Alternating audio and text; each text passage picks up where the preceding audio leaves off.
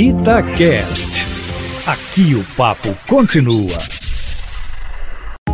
Itatiaia Carros, com Emílio Camanzi. Emílio Camanzi, para quem gosta de picape, carro grande como eu, a semana é de ótimas notícias. Boa notícia até chegar no preço, né? Porque tá um pouquinho salgado, hein, Emílio? Muito boa tarde para você.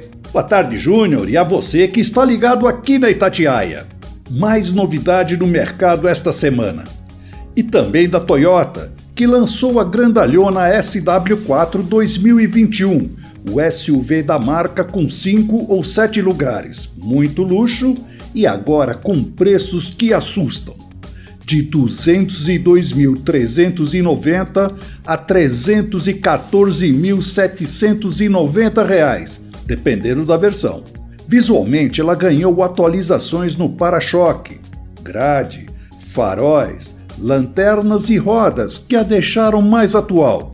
E as mais caras agora contam com equipamentos como controle de cruzeiro adaptativo, frenagem automática e alerta de colisão, entre outros.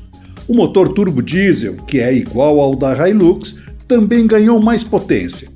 Mas o que chama a atenção mesmo é a disparidade de preço entre as versões diesel e flex, em torno de 100 mil reais.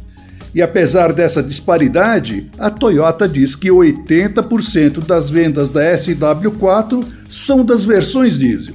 Vai entender. E num ano incomum como está sendo 2020, tudo é possível. Até a Peugeot lançar mundialmente uma picape média, a Landtrek. É que a Peugeot também resolveu atacar nesse segmento, muito popular nos Estados Unidos e América Latina. A receita é a mesma cabine dupla, tração 4x4, carrega mais de uma tonelada, motor diesel ou a gasolina. E para ser diferente, tem um interior bem refinado, inspirado nos SUVs da marca. Por enquanto, vai ser vendida na América Latina, mas na Argentina, Colômbia e Brasil só em 2022. Emílio, essas duas novidades lá no seu site? Isso mesmo, Júnior. carroscomcamanzi.com.br. Um abraço.